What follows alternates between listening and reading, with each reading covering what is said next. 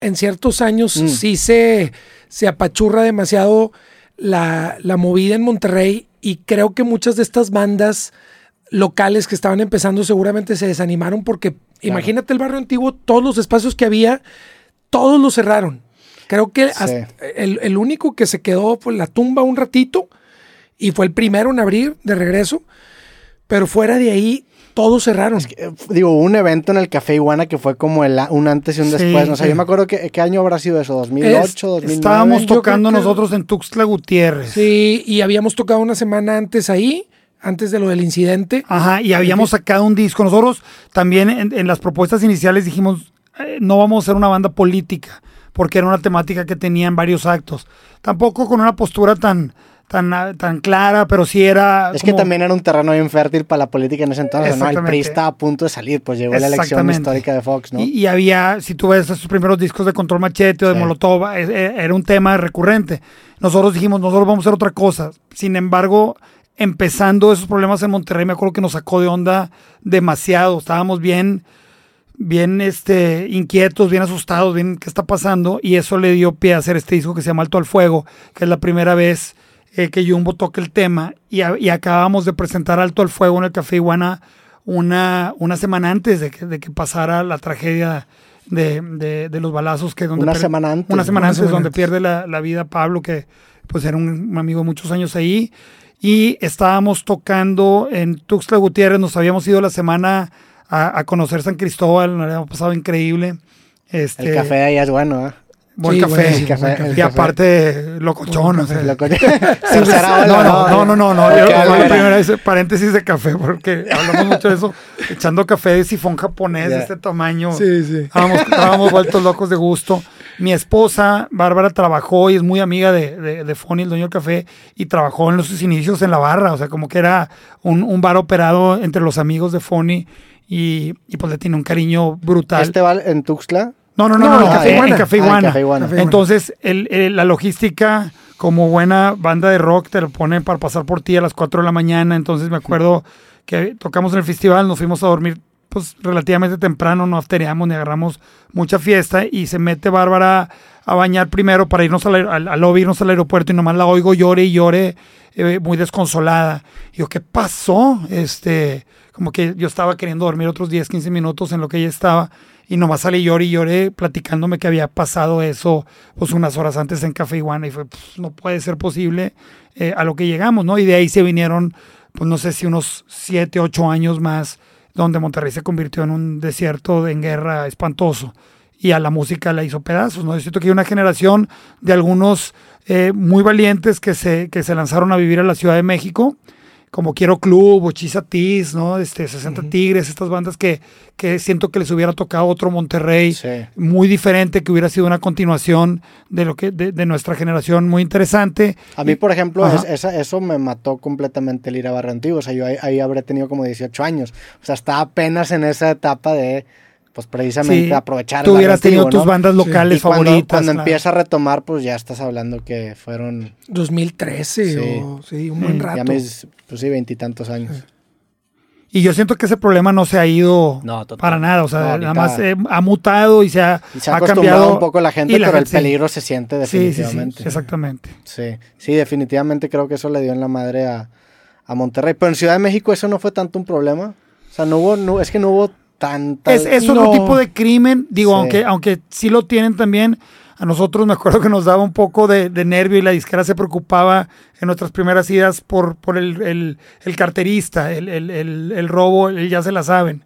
Sí. Este, y nosotros nos quedábamos Eso era, era muy, muy, o sea, yo me acuerdo que en Ciudad de México se vendía mucho la idea de que ahí te saltaban. Sí, Es- sí. Esa era como digo, era, era siendo yo de Monterrey, sin, obviamente sin la información que había vendido y sin haber ido a México, era como el miedo que te metía, no, no. Y sí sucedía, Y o sí sea, sí sucedía. sucedía. Luego, pasando los problemas de Monterrey, decías, güey, si te van a quitar la cartera, está bien leve, porque, Sí, o sea, acá pues te sí, puede no. tocar una, una cosa horrible. Eh, y, y a nosotros nos tocó ver la evolución de Álvaro Obregón, que hoy es una capital turística y comercial internacional muy importante. Es más, esto ahorita está llena de, extra- de extranjeros viviendo ahí post pandemia. Pero cuando nosotros empezábamos a quedarnos por ahí, pues solo era, era el hotel donde nos quedamos, los tacos frontera y el Tox. Y la disquera es, güey, traten de cenar aquí porque si en la noche van, van para acá, no está tan, no está tan seguro. Este, y nos daba esa inseguridad, pero también éramos cinco vatos, o sea, como que caminando cinco güeyes no te sientes tan, tan inseguro. Sí, era por zonas. en, la Ciudad de México era, o sea, ten cuidado de, de no pisar esta zona en la noche o no te metas aquí, eh, punto. O sea, como ah, realmente tener esta, esta precaución que la disquera o, los amigos con los que íbamos ya se la sabían muy bien. O sea, no, no, no, nunca, nunca nos sentimos así como lo que pasó en Monterrey en México. y si nos atrevíamos también por la parranda muchas cosas que tal vez sí eran inseguras, no sé. este, si íbamos al after del after y no era como que ah, ahorita me pido un Uber. O sea, salir a las cuatro y media de la mañana sin saber cómo te vas a regresar al hotel a buscar un taxi en la calle. Hacíamos mucho esas cosas, nos, gustaba. Yo me acuerdo con, con Eddie este, en ciudades buscando un taxi a esas horas en que no tienes la menor idea de dónde estás y era muy divertido. Y tal vez era un mundo que aunque sí volteas para atrás y estamos hablando de problemas bien grandes, en cierta medida era más noble. sí, este, no, y también la verdad es que las noticias hacen creer que es mucho más común de lo que realmente es. definitivamente hay cosas vincularias pasando y debería ocurrir menos, pero no ocurre a la proporción que tenemos en nuestra... No la mayoría de las veces. Ajá, no es tan probable como lo tenemos, pues y lo tenemos así porque las noticias evidentemente resaltan solamente estas cosas y te hacen creer que si sales te va a pasar, ¿no? Claro. hoy en día sales y manejas en una carretera que es peligrosa y definitivamente es peligrosa, pero no es tan peligrosa como tu mente te está diciendo. Exactamente. No hay tanto porcentaje, ¿no? ¿Y su, su, su modus operandi turístico, o sea, de tour, cambió? Sí, porque, porque ya no llegabas en una camioneta con, con, el tiempo o el control del tiempo en tu mano, ¿no? el sí, sí, con todo lo que platicamos de, estar buscando conocer y, como mover, moverte en la ciudad, el, el, girar en, en, avión, siempre es, pues, no llevas todo el equipo, siempre te tienes que pelear. Siento que nunca ha aterrizado una política eh, concreta si puedes viajar o no con una guitarra y unos pedales. una política Cada ida, o sea, es un pedo para Para el Metropolitan, este, la próxima semana, este. No saben, no, tengo ahorita idea. toca en el Metropolitan. Y no tengo idea. El 21 de septiembre, de hecho, le avisamos a la gente. Este... No tengo idea qué llevarme y cómo me va a ir. Con todo y que pagues el instrumento extra, no sé eh, tienes la intención de llevarlo arriba, no sabes si te lo van a obligar a llevar abajo. Nunca dejó de ser problema. Y viajar en la van. Y obviamente tú no quieres documentarlo, ¿verdad? No, no, por supuesto que no. Este, y ir, ir, en una van con un remolque, yo me chiflaba, vámonos con todas las guitarras que quieras, con mis dos amplis. Este, era bien, bien padre para presentar tu show, como un circo, o sea, tú llevas todo y llegas y te montas. Y, y, la carretera también nos gustaba mucho, o sea, pararte a la hora que quieres. Este, teníamos ciertos paraderos o ciertas rutinas en lugares. Eh, acabas conociendo el país de una manera bien interesante. Entonces, eso cambia por completo. Y, bueno, ya por esos años empieza también el, gran cambio que nos tocó como proyecto, que fue el cambio de formato, ¿no? Un cambio que, que, parecía una, una, historia del futuro.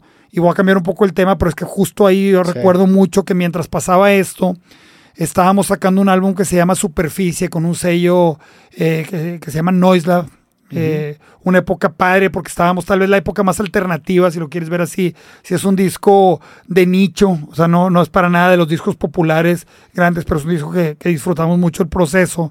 Más indie. Más, indie, mucho más indie. Lo produjo Phil Vinal, mm. que, que pues, nos lo recomendaron porque tenía un, pues, un gran trabajo con Zoe. De hecho, eh, digo, este, el brief que tengo aquí lo hizo inteligencia artificial de su carrera. Y, inteligencia artificial. Güey, andas bien compa de inteligencia. Cabrón, yo, güey, el chile, no sé qué va a acabar mi vida en 10 años con inteligencia artificial. Pues dice, este álbum añadió nuevos elementos a su sonido, incluidas más influencias de indie rock. Mira, sí. pues lo tiene muy claro. Sí, fue, fue cuando, justo cuando la banda, por estar en este sello, se echa como un clavado muy fuerte en esta experimentación que no habíamos visitado ni en Day Ponle Play ni en Teleparque. Había algunas cosas de Teleparque que, que se rescataron o que, o que, que regresaron a, a, la inspiración de superficie, pero en realidad es donde, donde la banda se convierte o, puede considerarse como que es un momento de, banda de culto. Sí. O sea, esto que dice Flip de ya no ser mainstream, creo que también por una necesidad nuestra de decir, vamos a seguir avanzando, vamos a seguir experimentando. No hay que caer en el juego este de, repetir. Vamos, a hacer otra vez siento que otra vez fotografía. Vamos a cambiar para que sea algo interesante Y, y superficie eso es.